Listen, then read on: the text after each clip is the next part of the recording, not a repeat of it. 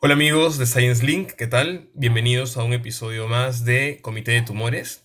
En esta ocasión vamos a tocar un tema bastante común en nuestro medio latinoamericano que es cáncer de cuello uterino, cáncer de cervix. Vamos a situarnos en un escenario temprano. Para esto tenemos dos invitadas de lujo. Tenemos a la doctora Ariana Mongelosis Nardi, ella es oncóloga médica, eh, actualmente de Paraguay, actualmente ella Trabaja y es oncóloga médica staff del Instituto Nacional de Cáncer de Paraguay. Fue formada también en ese mismo centro y es miembro también de la Sociedad Paraguaya de Oncología Médica. Y tenemos también a la doctora Verónica Tersiev. Ella eh, va a ser con quien vamos a discutir el caso. La doctora Verónica Tersiev es oncóloga staff también del Hospital Pereira Rosell de Montevideo, Uruguay, y es miembro de la Sociedad Europea de Ginecología Oncológica. La dinámica, como ustedes saben, es que la doctora Mongelos en este caso nos va a presentar un caso bastante representativo, luego comentaremos un poco al respecto y haremos unas preguntas orientativas en una conversación tripartita para justamente aclarar algunos temas y dejar conceptos bien claros que finalmente los podamos utilizar en la práctica diaria. Adriana, muchísimas gracias por estar aquí presente. Igual Verónica, comenzamos contigo Adriana, bienvenida. Por favor, adelante. Muchas gracias, doctor Samamé, por la presentación y así también por la invitación por participar eh, en el comité. Eh, yo les voy a presentar en realidad el, el, caso de cáncer de cuello uterino localmente avanzado. Se trata de una paciente de 50 años, es un caso particular que la misma desconoce eh, antecedentes familiares. Como antecedentes personales, la misma refiere que es menopáusica desde los 47 años y una cirugía bariátrica en el año 2019, específicamente una manga gástrica. A partir de esa cirugía, la misma sigue en controles con los cirujanos y fueron ellos quienes solicitaron en el año 2021 unos estudios de control, eh, ya sea la mamografía y la ecografía ginecológica. Los mismos estudios fueron realizados en diciembre de, ese año y los resultados eh, fueron la mamografía BIRAT 2 con unas mamas eh, muy densas de categoría D y la ecografía ginecológica sin datos relevantes. Eh, unos meses después, a inicios del año 2022, en febrero específicamente, la paciente refiere un sangrado vaginal anormal, asimismo también con anemia, que la llevó a consultar en un centro asistencial. Eh, en ese centro solicitaron una tomografía de barrido que fue realizada con contraste y el mismo estudio informaba que el cuello uterino estaba aumentado de tamaño con un tamaño de 6.8 por 4.4 por 5.4 centímetros. Asimismo, se observaban conglomerados ganglionares a nivel de las cadenas ilíacas externas. Eh, el mayor conglomerado del lado derecho de 5.7 por 3 centímetros y el lado izquierdo entre 1 y 1.8 centímetros de diámetro. Eh, además, hablaba de eh, adenopatías en región axilar izquierda que captaban contraste. debido a estos resultados, fueron solicitados nuevamente los estudios de mama, tanto mamografía como ecografía, que fueron realizados en el mismo acto, que fueron realizados en abril del 2022. La mamografía digital bilateral informaba a nivel de cuadrante externo de mama izquierda una aparente distorsión de la arquitectura con calcificaciones que eh, en proyecciones con magnificación presentaban morfología amorfa y distribución segmentaria. Eh, como conclusión, un BIRAT 5. Asimismo, la ecografía mamaria bilateral informaba que en hora 2 de mama izquierda eh, había una masa asociada a distorsión de la arquitectura con imágenes en relación a calcificaciones eh, mamográficas y vascularización al Doppler. Y en región axilar izquierda, dos adenopatías eh, de margen no circunscripto, la de mayor de 13.5 por 10 milímetros. Como conclusión, el BIRAT 5. Asimismo, fue solicitada una resonancia con contraste de pelvis donde hablaba de una masa en cuello uterino en vertiente posterior de 5.5 por 3.2 por 5.2 centímetros, con infiltración del parametrio. Además, unas masas ganglionares de gran tamaño a nivel pelviano, específicamente en hipogastrio. Probable FIO 3C1. Por estos resultados de imágenes fueron realizadas biopsias tanto de cuello uterino como de la mama izquierda, cuyos resultados de anatomía patológica retornaron el de endocervix, un carcinoma escamoso in situ e infiltrante pobremente diferenciado grado 3 de patrón no queratinizante basaloide. La biopsia de la mama acarreó como resultado un carcinoma lobulillar infiltrante de tipo convencional. Se realizó un PAF del ganglio axilar izquierdo con resultado negativo para malignidad. Se realizó la inmunohistoquímica de la mama que informó receptores de estrógeno y progesterona 30% positivo, un Ki67 menor al 20% y un ER2-NIU negativo. En suma, tenemos, eh, perdón, eh, ahí fue recién la primera consulta en el Instituto del Cáncer. La paciente fue derivada a nuestra institución en mayo del 2022. Fue evaluada por una gineconcóloga, quien realizó el examen físico a la misma, informó a nivel ginecológico que el cervix estaba hipertrófico, eh, había una tumoración sólida, duro pétrea, poco móvil, con aparente infiltración del parametrio. Y a nivel de la mama izquierda ya había un tumor palpable de 4 por 4 centímetros y sin adenopatías eh, palpables. En suma, eh, tenemos una paciente posmenopáusica de 50 años con un diagnóstico sincrónico de CA de cervix localmente avanzado, estadio 13-1, y un CA de mama izquierdo, estadio clínico 2A, luminal A. Eh, al ser evaluado en el servicio de oncología clínica, el tratamiento planteado inicial es de radioterapia QT concurrente para su CA de cervix, que es lo que estaba sintomático al inicio, y un tratamiento hormonal con letrozol por su CA de mama. Buenísimo. Muchas gracias, Adriana, por la presentación del caso. Bastante peculiar, ¿no? Estos temas de tumores sincrónicos que se ven, pero tampoco no es que sea tan, tan habitual, ¿no? Mama y, cervix, ¿no? Creo que eh, yo lo, escuchaba y, me sonaba un tema de prevención, ¿no? Que quizás ambos tumores que tienen muy, mucha vinculación con el tema de prevención y también me sonaba, me sonaba el tema COVID, que justamente por las fechas podía quizás estar ahí influyendo. Verónica, te doy la bienvenida a ti. Muchas gracias, Verónica, por haber aceptado la invitación. Por favor, tus primeras impresiones del caso que nos ha presentado Adriana. Muchas gracias por la invitación es un caso re interesante y es, curiosísimo porque hace poco tuvimos uno y yo me quedé pensando si esto del COVID tendrá que ver o no, es casualidad o no. Y es muy parecido y es muy desafortunado porque en realidad uno tiene que empezar a balancear qué va a tratar primero, qué es lo que decida tratar, qué es lo que tiene mayor impacto pronóstico. Pero es realmente un caso muy complejo.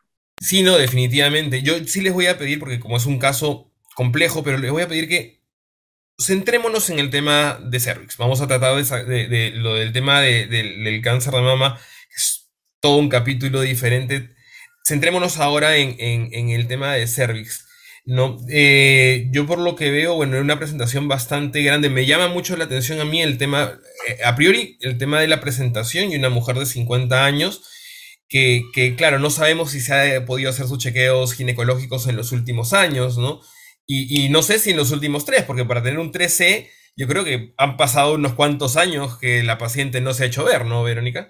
Exacto. Exacto. Es, un tema recurrente en nuestras sociedades, que nos pasa lo mismo, sobre todo a nivel público, que esta, este tipo de tumores no lo tendríamos que estar recibiendo más con todas las políticas que existen y siguen llegando. Ariana, ¿cómo tienen ustedes ese tema ahí en Paraguay? Eso es un problema, creo que muy, muy latinoamericano, ¿no? Que nuestras pacientes nos llegan en estadios localmente avanzados, que cuando tú ves, y lo conversaremos ya después quizás, en, en, en, los estudios que se hacen en otros países, claro, este tipo de estadios, pues muy difícil verlos, ¿no?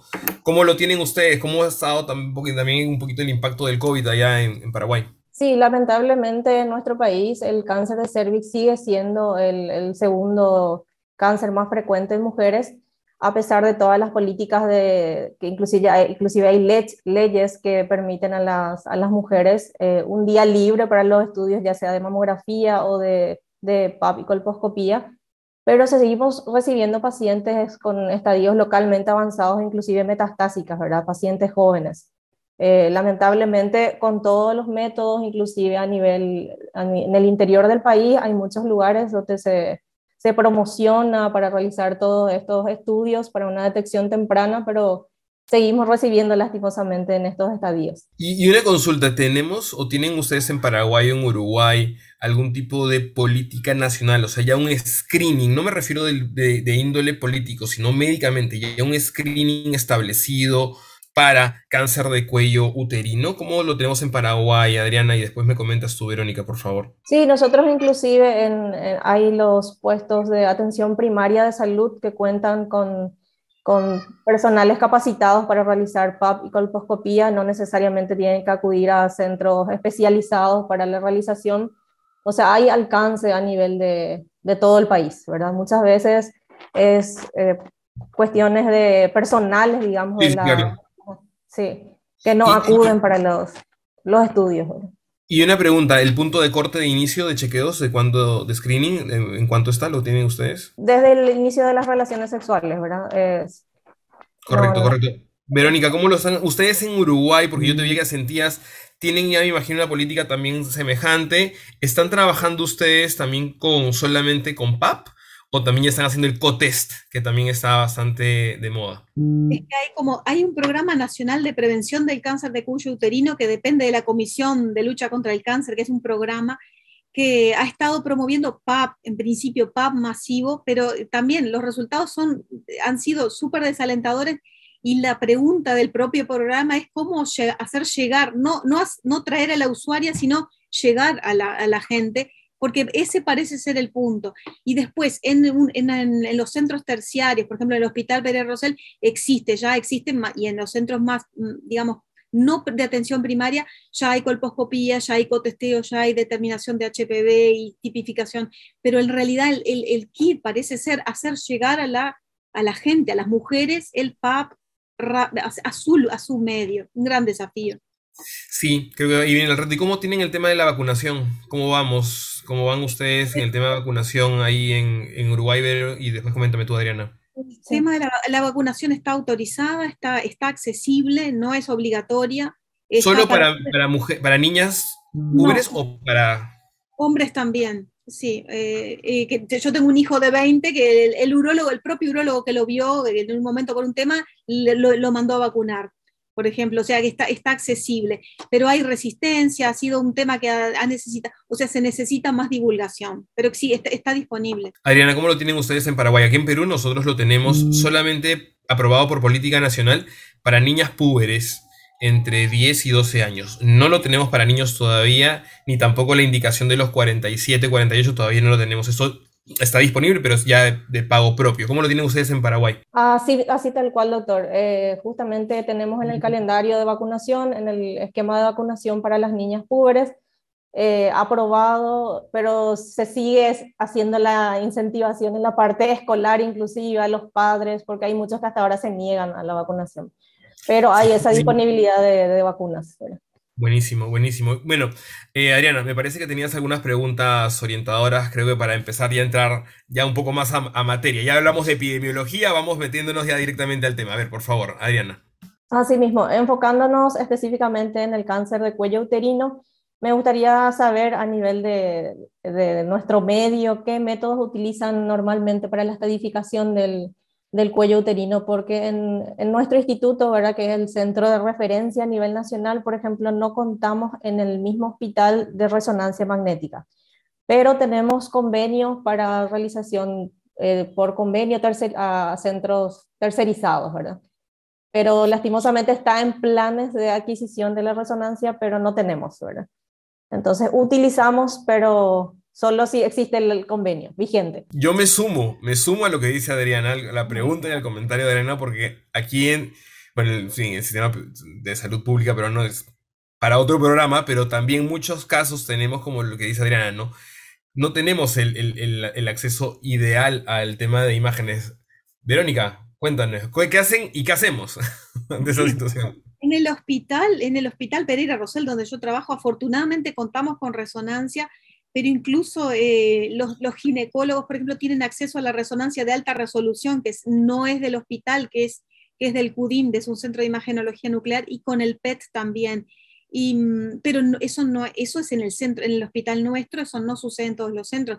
En todos los centros se tiene rápido acceso a tomografía, ya la resonancia eh, es más complejo. Correcto, sí, nosotros también creo que, y, y un poco para, para, ver la pregunta, los métodos los utilizamos creo que lo ideal lo conocemos, pero lo práctico en el día a día creo que la tomografía es lo que nos ayuda a todos, ¿no? Y el examen físico, creo que nuestros ginecólogos, oncólogos, creo que en ese sentido clínicamente Creo que lo primero que aprenden de, residentes es esto y estadiar, pero de la forma más veloz posible.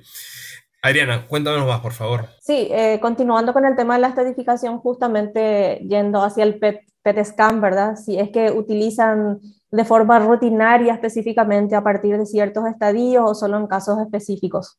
En general, nosotros, en oncología médica, nosotros en general trabajamos, en general no, trabajamos muy de la mano con radioterapia porque en realidad es radioterapia el que, o sea, la especialidad que va a llevar.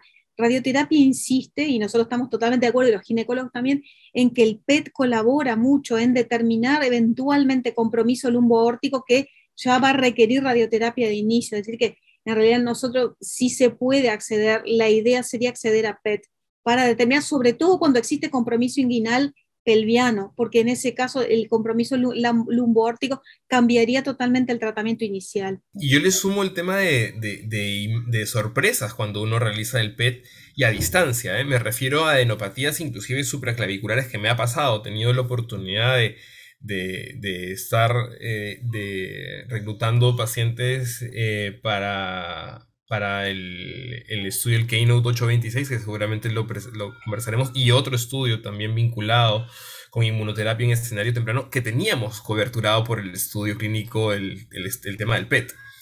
Y no ha sido una, no ha sido una, han sido unas cuantas pacientes a las cuales clínicamente nosotros las veíamos como localmente avanzadas y ya estábamos a punto de poder ya reclutar a la paciente como, como PI, estábamos felices todos y plum, imágenes a distancia que el PET nos hacía descubrir, que creo que definitivamente van a colocar al PET en un, lugar un poco más privilegiado. Claro, si no tenemos resonador, el PET suena un poquito más lejano todavía, ¿no? Pero creo que lo importante es dejar el concepto que sí, el PET creo que va a tener un rol mucho más cercano, pero en nuestros medios dispongamos lo que dispongamos, sea tomografía o resonancia, creo que es lo que no debe de, faltar. Ariana. Sí, eh, otra preguntita para salir un poquito de la duda, que justamente suele haber discusiones con la gente de radioterapia, es cuando hay metástasis inguinales. Eh, hubo discusiones en ciertos casos si queda como un estadio 3 o directamente va a un estadio 4, porque ahí cambia un poco la conducta terapéutica, ¿verdad? Y a veces no está bien claro en, en, la estadificación FIGO. Simplemente quería escuchar la opinión de ustedes, a ver cómo qué estadio le clasifican con las metástasis inguinales. Yo lo estadificaría como metastásico, pero no sé, Juan Carlos, a ver. Mira, yo en ese sentido creo que cuando hablamos de las lesiones ya inguinales, inguinales, o no hablamos de ilíacos, ¿no? Inguinales, claramente creo que ya ahí estaríamos hablando ya, ya de un 4, ¿no? Esto sí ya lo ponemos ya como un metastásico definitivamente. Y, y, que, ya cambiaría un poco la perspectiva. La pregunta es, Vero, ¿tú lo pondrías como 4A o 4B? 4 ¿Qué 4 le pones? Ay, qué buena pregunta, no lo sé. Tú, Adriana, que se nota que en el comité de tumores lo deben haber comentado. ¿Cómo lo pusieron ustedes? Pues, en realidad la discusión era justamente los, los radioterapeutas eh, no querían irradiar, querían que se le trate directamente como un 4B. Eh, y ahí nosotros nos quedábamos un poco en la duda si también ya tratábamos directamente con tratamiento sistémico, ¿verdad? Eh, quedó justamente ahí en el, Sí, sí, sí, sí. Eh, Verónica, ¿tú cómo lo manejarías en este caso? ¿Lo ¿Le pondrías QRT eh, o vas a sistémico? yo lo, de primera línea.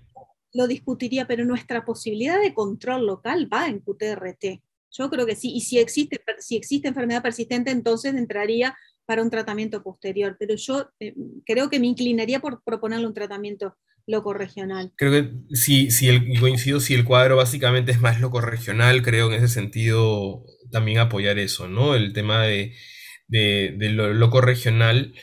Eh, para, para, poder ir básicamente teniendo un control local si la paciente tiene clínica y sintomatología en ese sentido, ¿no? Eh, estoy como, y al final, ¿quién en el comité, quién, quién, quién llevó el, el premio, Adriana? Eh, sistémico cómo lo manejaron? Se, se trató con QTRT inicialmente. Sí, yo pienso también en ese sentido lo mismo.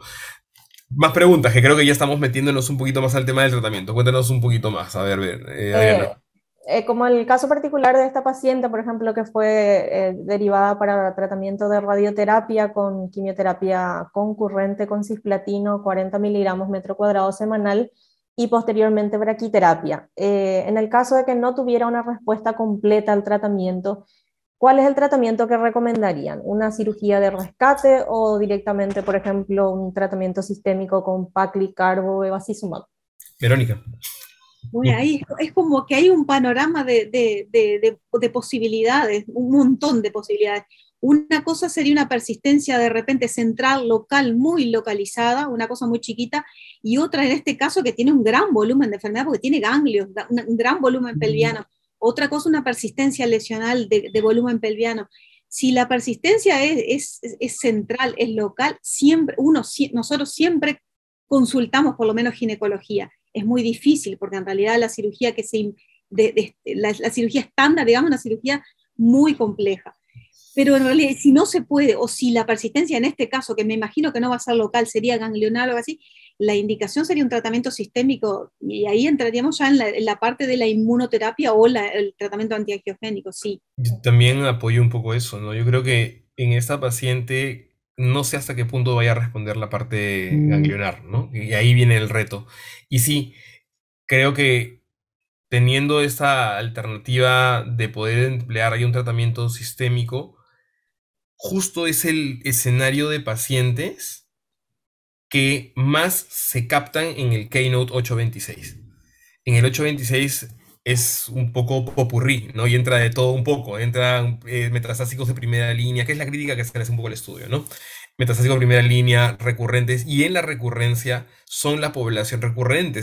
Los tres tipos de pacientes son recurrentes, que, justamente son los que más, más porcentaje tenemos en, ambos grupos.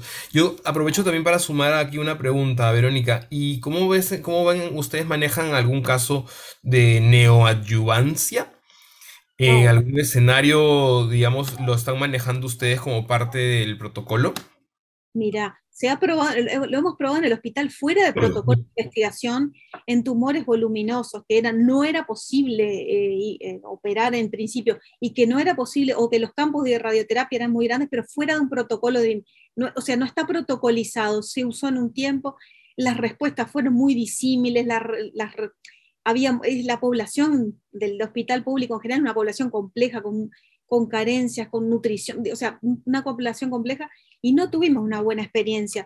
Pero en realidad siempre, yo, es, como, es como un debe, después de revisar el tema y la bibliografía, a uno le queda la, la, duda de si no habrá algún nicho, algún grupito de pacientes que se podría beneficiar y no podemos saberlo, no podemos seleccionarlo. O sea que al día de hoy no se está usando, lo usamos, yo creo que debe haber alguna manera de seleccionar que no sé cuál es pero creo que tiene que haber, porque digo, en, en algunos casos particulares uno obtiene una respuesta muy interesante.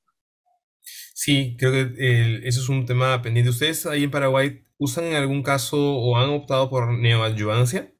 Sí, en realidad hubo muchos casos donde, como comenta la doctora, hay casos donde no es quirúrgico y por algún motivo tampoco, inclusive muchas veces era el problema del inicio de la radioterapia, los tiempos para iniciar el tratamiento, lo que posterga mucho el tratamiento entonces se llega a pensar en la neoadyuvancia. Entonces, de que hay pacientes en las que se decidió iniciar solo quimio neoadyuvante, existen los casos, llegamos a hacer así saliendo de los protocolos, ¿verdad? Pero en nuestros medios se usa, o sea, solemos iniciar. Como, un comentario adicional de lo que ustedes dicen, hoy día en la mañana el, el hospital tenía una paciente 4A y, y, estábamos en espera de la quimio, de la QRT, de la quimio con radioterapia tenía esto sangrado de clínica, de síntomas de la paciente, y ocurre también un tema que se ve mucho en Latinoamérica, que es que quizás el hospital no tiene el, servicio de radioterapia, lo tiene adscrito en otro lugar y hay lista de espera. Entonces, a la paciente, claro, nosotros hoy día la vimos y, tenemos el servicio de radioterapia eh, en otro lugar, y me dice, doctor, no me han dado, no me han dado tiempo y me han dicho, pues igual para julio o un poco más, ¿no? Del tiempo de espera. Y claro, ¿qué haces con la paciente está sangrando? Tienes un tumor, digamos, voluminoso, es un 4A, vas a quedarte esperando. Pues no vamos a pretender tampoco en ese sentido hacer, digamos, una cirugía. No vamos hacia la cirugía como una neoadyuvancia, pero hay que empezar un tratamiento, que también es otro escenario en el cual nos movemos y que no sé si ustedes lo tengan. Y claro, tienes que empezar un tratamiento de quimio y, ya entra la discusión si entras con monoterapia, con el doblete de carbopacli, ¿no? cómo se puede hacer ahí, ¿no? ¿Ustedes les ha pasado un caso, digamos, semejante, que es una realidad creo que vemos aquí en, Latinoamérica? La verdad que sí, en nuestro caso, nuestro medio, eh, no es muy infrecuente, digamos, eso, sobre todo por el tema de los tiempos de espera, justamente eso es lo que siempre tenemos de inconveniente. Entonces sí, es como que uno no puede dejar a la paciente esperando meses, inclusive entonces, ahí realmente el esquema que más utilizamos es Paclicargo, ¿verdad? Eh, no sé si ese es el mismo también que ustedes utilizan en estos casos. Personalmente sí, Verónica, ¿cómo lo tienen, cómo lo ven ustedes ahí en Montevideo, ahí en Uruguay?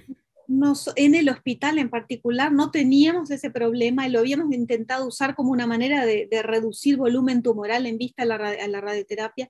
Si no había recibido eh, platino previo, la idea era izar con cisplatino pero además nosotros de la evidencia como había mucho miedo de los radioterapeutas en principio, pero en realidad de la evidencia surge que hasta dos ciclos de, quimioterapia, incluso podríamos decir tres, no existe impacto global en deterioro en sobrevida o algo, o sea, no estamos perdiendo tiempo, que es lo que en, en, muchos casos incluso la paciente percibe. Es decir, que habíamos intentado hacer planes basados en platino. Si podíamos usar cis-platino con cis, muchas de estas pacientes no pueden recibir cis-platino por un tema renal, la nefrosis, toda la afectación, así que ahí vamos en segunda con cargo. Buenísimo. Y, una consulta, ustedes para el tratamiento estándar, hablamos de tratamiento estándar de quimio radioterapia concurrente, seis semanas, ¿están aplicando eh, solamente cisplatino o también le añaden algún fármaco adicional que a veces también se ha visto? Cisplatino monodroga, hemos usado siempre monodroga, hemos usado en alguna otra situación gemcitabina, alguna paclitaxel, alguna cosa extra cuando no se puede usar cisplatino, pero básicamente cisplatino. Correcto. Y, esto, claro, eso lo, lo, preguntaba porque había algunas veces que también había algunos que ponían incluso añadido al cisplatino ponían gemcitabina en algunos lugares, ¿no? Pero ya obviamente la toxicidad pues bastante, bastante generosa, ¿no? Bastante importante. Em, buenísimo. Eh, más preguntas, más preguntas, Adriana.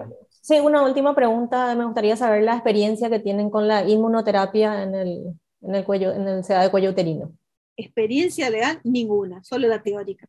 No hemos mm. podido, nosotros no tenemos todavía, si bien hay pacientes, las estamos haciendo la determinación del PDL1, el gran problema que tenemos con estas pacientes, y que era uno de, de los comentarios que se hizo en el 826, es el estado general. La paciente tiene que estar en buen estado general y un montón, la inmensa mayoría de las pacientes en esta situación no tienen buen estado general, tienen temas nutricionales, hay un deterioro del estado general y digo, como surge del propio estudio, lo primero a mejorar es eso, ponerla en condiciones para después eventualmente entrar en tratamiento. Es decir, que nosotros al día de hoy no tenemos ninguna paciente en el hospital.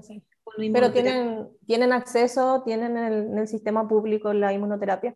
No, no tenemos acceso directo, pero se puede, o sea, se puede conseguir a través de un recurso, un recurso legal, una acción legal por la cual uno pide y, el, y, la, y se puede obtener que el Estado financie, pero hay que hacer un recurso legal.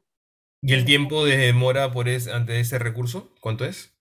No, es, no, es, te, puede, tú podrías llegar, pienso en un mes, una cosa así. Eh, no es mucho, no es mucho tiempo, ¿eh? o sea, es, es, manejable. en los casos claros es bastante rápido. Correcto. Esto, y, yo ahí complemento un poco la pregunta para, para, luego regresar a lo de inmuno. ¿Y cuál es tu primera línea estándar que ustedes tienen, más allá de que haya recurso o no recurso? ¿Cuál es la primera línea estándar que manejan? ¿Añadido el antiangiogénico siempre? En la vida real es el carbopacle, en la vida real. E, e, es, en la vida real. En la, teoría eh, debe, podría ser el sumado agregado, exacto. Pero la, verdad, no. La verdad es que en la vida real, porque además tenemos ese, ese enorme problema de la mayoría de las pacientes fue irradiada ya, la inmensa mayoría de las pacientes tienen una enfermedad pélvica, tienen alto riesgo de fístulas, sangrados. Entonces es como eh, eh, añadir el, el antiangiogénico es un problema en la inmensa mayoría, no en todos, pero en la inmensa mayoría. ¿Les pasa a ustedes lo mismo, Adriana? En realidad que en el instituto se utiliza bastante el, el, la, el paclicarbo con el antiogénico, eh, porque tenemos la disponibilidad en el hospital y se utiliza bastante ¿Cuál es la experiencia, la experiencia que tienen dentro del tema de las posibles complicaciones o, perfilan un poco al paciente? Si es un paciente que tiene mucha, mucho volumen, quizás no lo colocan o, lo, colocan igual por el tema justamente que comentaba Verónica de fístulas. ¿Cómo lo ven ustedes? ¿Cómo lo en realidad se, se, evalúa por, por paciente, ¿verdad? O sea, si es una paciente con muchos riesgos, si es una paciente con muchas comorbilidades, y demás, o sea, se evalúa cada caso, ¿verdad? Pero en la mayoría se, se puede utilizar, ¿verdad? Eh, vemos que ayuda bastante al tratamiento también. Mira, comentarles un poco del tema de inmunoterapia, como les digo, un poco por experiencia de haber estado participando en, en, un par de estudios al respecto, la respuesta es buena, pero lo que sí es verdad es que el, una cosa es el estudio clínico y el paciente de estudio clínico y otra cosa es el paciente de la realidad. ¿no? Nosotros en el paciente de la realidad llega golpeado, llega golpeada la paciente y, y también, ¿no? nosotros definimos, no, tenemos antiangiogénico nosotros como parte de nuestro pipeline. Sin embargo, en algunos pacientes sí hemos recomendado el uso de antiangiogénico y es un tema ya de pago externo. No, pero la inmuno yo creo que si perfilas bien al paciente, si tienes un poco la, biomarcación también a la mano y adecuada, es un rol importante. A las pacientes que nosotros tenemos en estudio, tenemos pacientes que están todavía en, eh, sin, eh, y han recibido todos los ciclos, me refiero a casi los 35 ciclos, y la mujer sigue, pero siguen, las pacientes siguen espectaculares. Entonces, cuando tú perfilas bien al paciente, creo que es una gran alternativa. Ha sido un poco criticado porque cuando tú lo ves con PFS no es mucho, ¿no? El, el, el, resultado a nivel de sobrevida libre operación, pero la sobrevida global que tienes, ese impacto de sobrevida global, creo que es importante. Sería interesante y creo que ya va a ser después. Y no sé si tú, Verónica, tengas algo de información en alguno que tú te digas más al tema de gineco-onco. Si pretenden o hay algún póster que vaya a digregar un poco, porque la crítica era que estaban muy metidos el tema de metastásico y de separar, digamos, por curvas metastásico de recurrente, ¿No sabes, sabes algo al respecto? ¿Hay algo de data al respecto?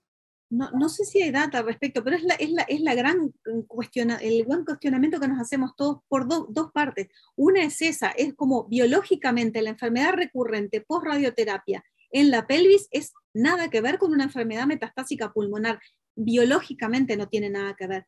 Y por otra parte, el tema de los biomarcadores, uno se queda pensando, porque en el, en el en el, estudio se muestra una diferencia con el PDL1 y es verdad, los, los, tumores que muestran PDL1 positivo, pero la diferencia, uno espera una diferencia mayor, es decir, que lo que me parece que también estamos eh, en búsqueda de eso es de más biomarcadores, biomarcadores que nos permitan delimitar bien qué población se va a beneficiar, porque uno espera, uno espera una diferencia mayor que en realidad no es, es un beneficio modesto, mantenido en el tiempo, muy mantenido que eso está bueno, pero sigue siendo modesto y uno se pregunta por qué probablemente posiblemente por la población y posiblemente por biomarcadores también. Sí, sí, y también como tú decías, ¿no? Quizás porque ya en el diseño del estudio el perfilamiento creo que no fue tan óptimo, ¿no?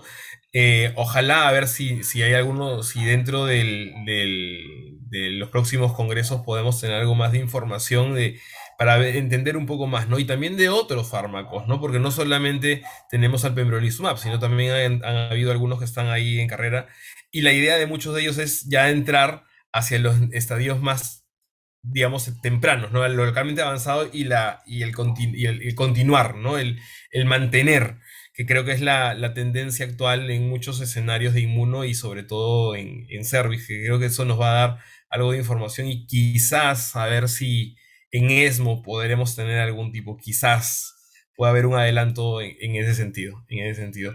Bueno, yo les agradezco muchísimo el tiempo, de verdad que creo que ha sido una, un conversatorio bastante eh, nutrido y bastante diverso y hemos cubierto casi todas las áreas. Yo les agradezco mucho nuevamente a la disponibilidad por estar aquí participando en este comité de tumores dedicado al cáncer de cuello uterino localmente avanzado temprano en, en, en Science Link. Eh, Adriana, tus palabras finales, por favor. Sí, agradezco, muchas gracias por, por responder las preguntas, por sacarnos de, las dudas de algunos puntos específicos y por sus, sus, comentarios y experiencias. Muchas gracias a ti, Adriana. Verónica, por favor, palabras finales. Muchísimas gracias por la invitación y, y, genial compartir las experiencias porque en realidad estamos súper de repente lejos, pero estamos viviendo situaciones muy similares. Entonces, esto es incluso catártico. Tal cual, te tomo, te tomo la palabra. Y ese es un poco el objetivo también de Science Link y de eh, Comité de Tumores, ¿no? No solamente es conversar sobre las situaciones que sabemos que son los estándares de tratamiento, sino lo que tenemos en el día. Y me ha encantado cuando tú decías, bueno, en la práctica hacemos esto. Adriana también lo decía, en la realidad hacemos esto. Bueno, ese es el objetivo, porque hay un poco de decalaje a veces, ¿no? El, el, delta es muy grande a veces entre lo que vemos en Europa, en las sociedades a las cuales perteneces tú, Verónica, y pertenecemos, y, y lo que tenemos aquí en el día a día, pero no sin eso creo, mermar el, el, grado de atención que tenemos a nuestros pacientes, que siempre tratamos de darles lo mejor posible y sobre todo esto, unirnos para comentar, enriquecernos y creo que eso es lo que nosotros buscamos también como Science Link e invitar también a todos los que están viendo esto y los que están escuchándolo a que sigan compartiendo sus casos, a los que sigan comentando y participar para poder enriquecernos más como grupo. Creo que esto, grupo Latam, es, es mucho más potente juntos que, que separados. Nuevamente, muchísimas gracias también a todos los que están ahí del otro lado escuchándonos y viendo esto. Invitarlos nuevamente para el próximo comité de tumores y que nos sigan enviando sus casos para poder comentarlos en conjunto, como ustedes ya saben que lo hacemos desde aquí. Muchísimas gracias nuevamente y será hasta la próxima. Chau, chau.